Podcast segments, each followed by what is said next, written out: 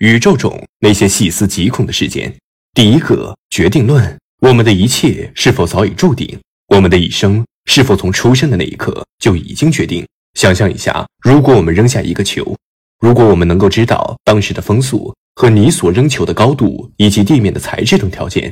我们就能够准确的计算出这个球下落所需要的时间，甚至它会掉落的位置。接着，如果我们能够得知地球上所有大气和水资源的流动情况，以及太阳对地球的能量辐射，那么我们就可以非常准确地计算出每个地区的天气情况。因此，来自法国的科学家拉普拉斯提出了一个著名的理论——拉普拉斯妖。拉普拉斯妖是一个假想的生物，它是宇宙中全能全知的智者，知道宇宙中每个原子确切的位置和动量，能够使用牛顿定律。来展现宇宙事件的整个过程，甚至过去以及未来。也就是说，如果我们能够像拉普拉斯妖一样掌握宇宙中的一切变化规律，能够洞悉宇宙中的每一个原子、电子等微观粒子的运动，甚至能通过多个正确的公式计算出它们的运动变化和组成规律，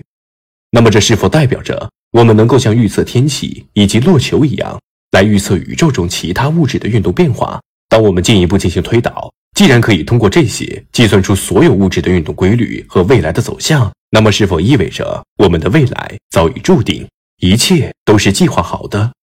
所有的一切都是按照既定的规律在运动？我们所有的命运在出生之前都已经规划好了呢？这就是著名的拉普拉斯妖。虽然在近代，量子力学诠释使得拉普拉斯妖的理论基础受到质疑，不确定性理论告诉了我们未来仍然是不确定的。然而，决定论仍然让很多人感到细思极恐。